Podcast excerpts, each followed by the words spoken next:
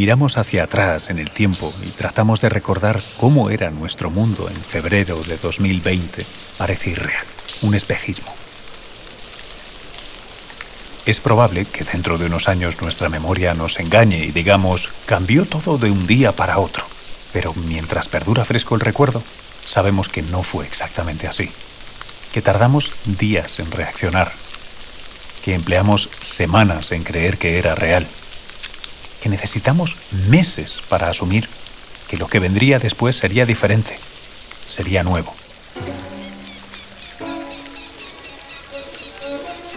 Hemos llamado nueva normalidad al periodo histórico que nos ha tocado vivir inmediatamente después del confinamiento. Pero ¿qué es exactamente lo que la hace nueva? ¿Que llevamos a todas horas una mascarilla? ¿Que debemos mantener la distancia social?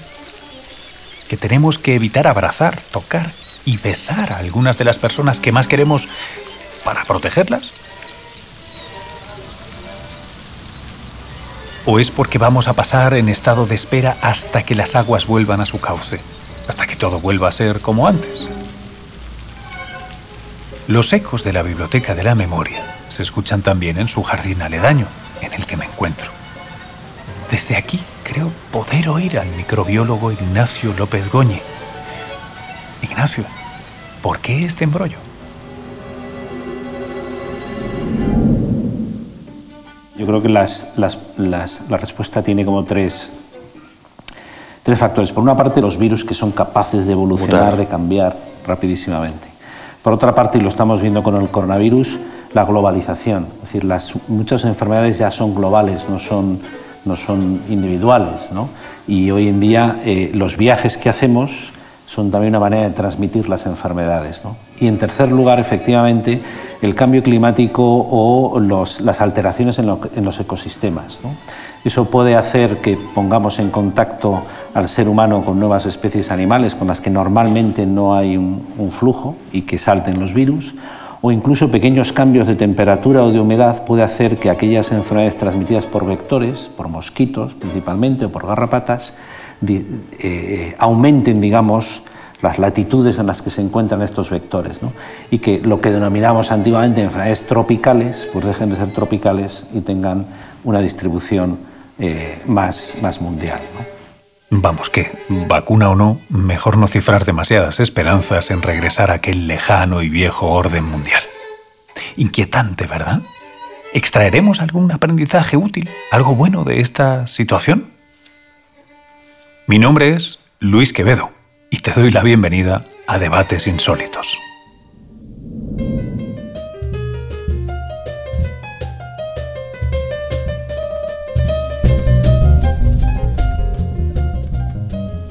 Debates Insólitos en la Biblioteca de la Memoria. Capítulo 4. La Forja del Espíritu.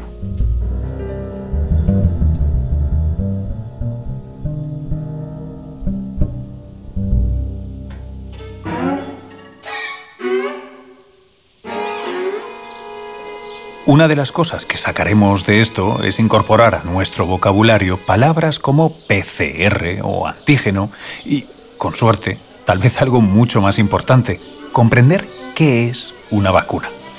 ¿No, Ignacio? A ver, una vacuna es un medicamento que administramos para, de alguna manera, estimular el sistema inmune eh, para que tus defensas se preparen ante un posible patógeno que puede ser una bacteria, un virus o otro parásito. Por lo tanto, en ese sentido, las vacunas lo que llevan es muchas veces, o lo que son las vacunas vivas, llevarían ese patógeno atenuado, ¿eh? es decir, no virulento, o vacunas muertas, que en lo que, lo que hacemos es, eh, trozos o, patógeno muerto, el virus muerto, o trozos de él, una proteína, lo que fuera. Eso se administra, en definitiva, para eh, eh, entrenar tu sistema inmune para que cuando en una posible infección aparezca, tú tienes todo tu sistema inmune ya montado, todas tus defensas, para que ataquen, bloqueen y neutralicen a ese patógeno. El mundo entero observa la evolución de la carrera por la vacuna, con la tensión de un tiro de penalti. Y, sin embargo, ya antes de la pandemia se estaba extendiendo por España, pero no solo, ¿eh? el sentimiento antivacunas. Una colección variada de personas que reclaman el derecho a no vacunar a sus hijos escudándose en la libertad de elección y que, por supuesto, ahora reniegan de una posible inmunización contra el coronavirus. Creo que esta es una de esas situaciones en las que ponemos en cuestión nuestros propios valores. La filósofa Victoria Camps quizá nos puede echar una mano.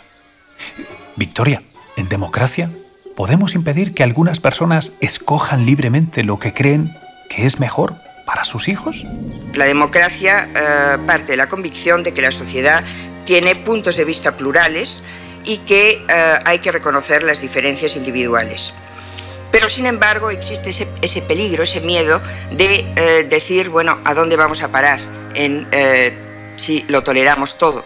Es decir, es, permisible, es lícito tolerarlo todo, favorece a la democracia una tolerancia indiscriminada. La tolerancia se apoya en una certeza epistemológica y en una certeza moral. La certeza epistemológica es que no hay una verdad absoluta. Y el imperativo moral, por excelencia, como ya lo vio Kant, es el respeto a las personas. Respeto a las personas que eh, creo que significa básicamente una cosa.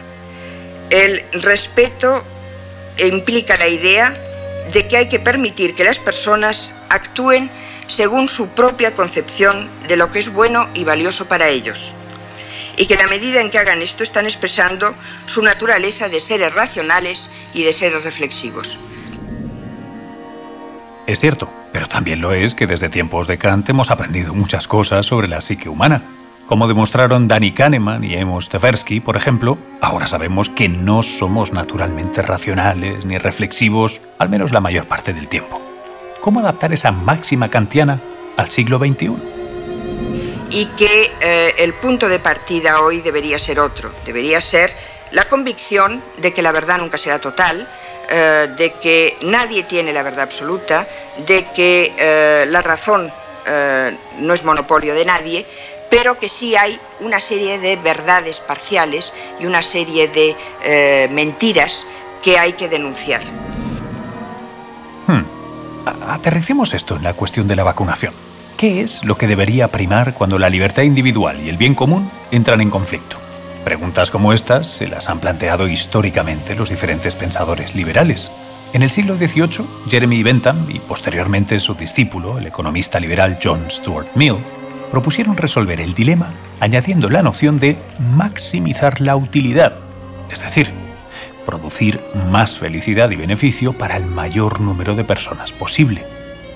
La historiadora Ana Caballé conoce muy bien a la mayor representante del utilitarismo en España, Concepción Arenal.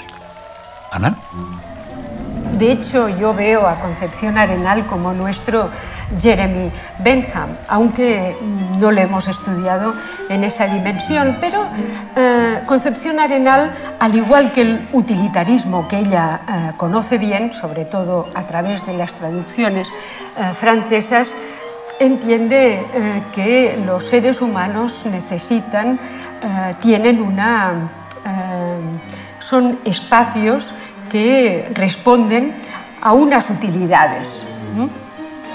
Es decir, que en los seres humanos tienen cabida unos comportamientos, unos sentimientos, etc. Y al utilitarismo le interesan las personas en tanto que en el seno de esas personas se promueven una serie de capacidades que contribuyen o deben contribuir a la felicidad común. ¿Entienden del mismo modo esta búsqueda de la felicidad Jeremy Bentham y Concepción Arenal? Para Bentham el ideal es la felicidad, el mayor, la mayor felicidad para el mayor número de gente. Concepción Arenal le da la vuelta a la idea de Bentham y de la felicidad y dice, no, no es la felicidad la aspiración de la gente. Porque la felicidad, claro, ahí tenemos una idea un tanto pesimista y sombría de la vida que tiene eh, Concepción Arenal. Pero su idea, que la irá desarrollando, pero ya la tenemos en el manual del visitador del pobre, es que lo que forja el espíritu de las personas es el dolor, es el sufrimiento, no es la felicidad. El sufrimiento. El sufrimiento es precisamente lo que queremos evitar con las vacunas, lo que, de hecho, éstas han evitado a una escala difícil de imaginar. Cuéntanos, Ignacio, ¿por qué se ha extendido entonces esta creencia de que las vacunas son peligrosas?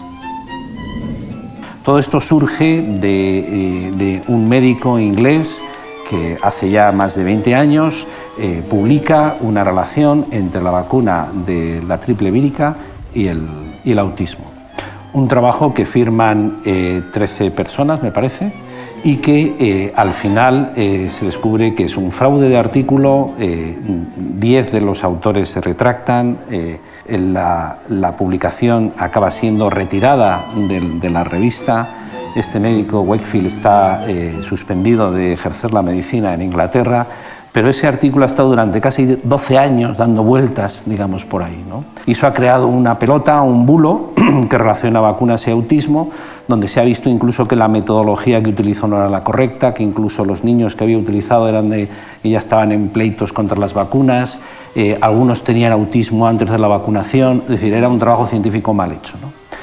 Eh, pero bueno, eso ha seguido, digamos, dando vueltas, creando un bulo, y, y como el autismo es un problema serio, y en el fondo no sabemos cuál es la causa, pues la gente lo que hace es relacionarlo con las vacunas. Pero no hay ninguna correlación entre vacunas y autismo.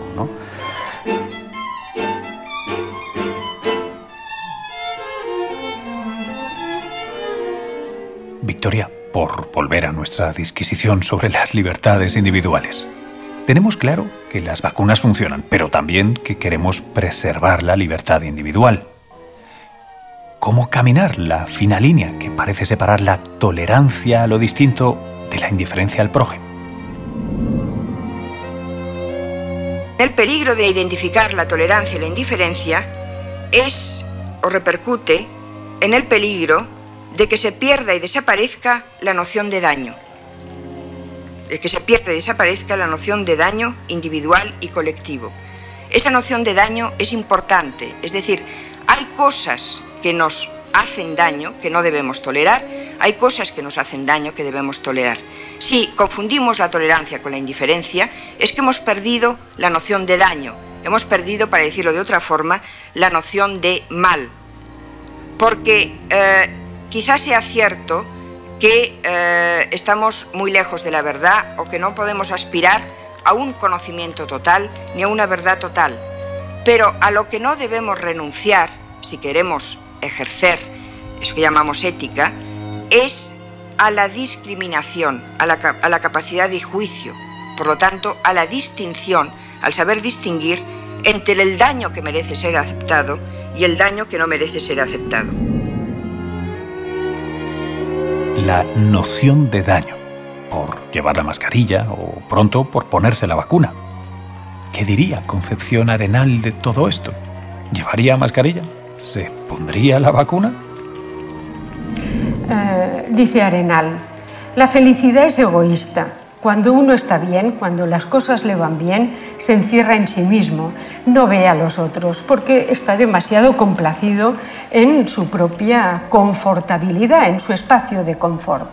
Y sin embargo, el dolor, el sufrimiento, nos obliga a crecer como personas, porque nos obliga a ser conscientes de nuestras limitaciones, a plantearnos, a reflexionar sobre qué ha ocurrido para que nos encontremos en aquella situación. Nos hace crecer.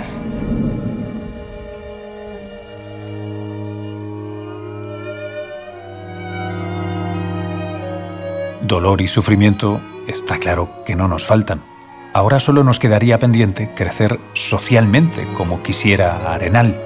La pandemia es un asunto social y las vacunas, las vacunas también lo son, ¿verdad, Ignacio?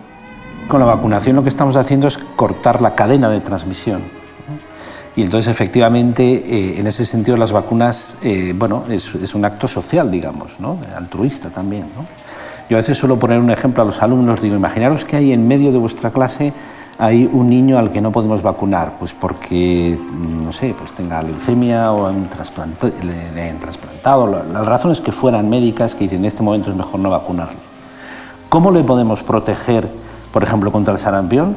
Pues rodeándole de, personas vacunadas. Es la única manera que tenemos de cortar la, cadena de transmisión.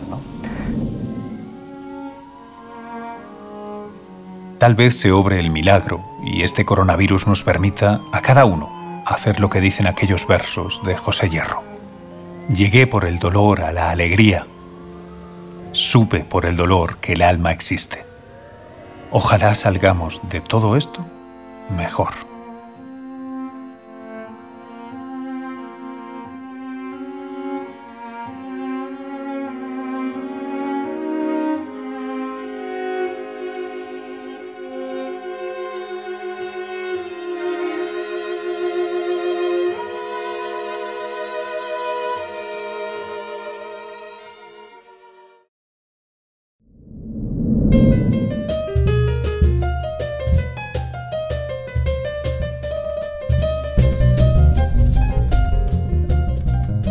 En el siguiente capítulo de Debates Insólitos intentaremos comprender la paradoja de tener una inteligencia propia de nuestros cerebros de cazadores recolectores que buscan alcanzar la inteligencia artificial.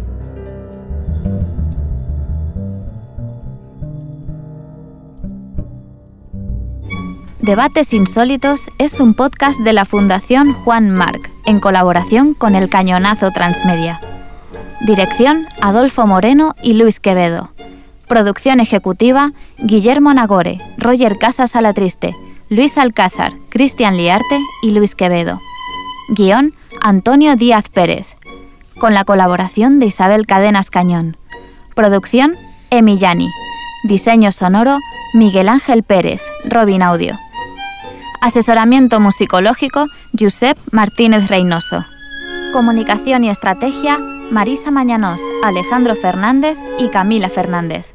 Mientras llega el siguiente capítulo, te escuchamos en las redes sociales con el hashtag Debates Insólitos.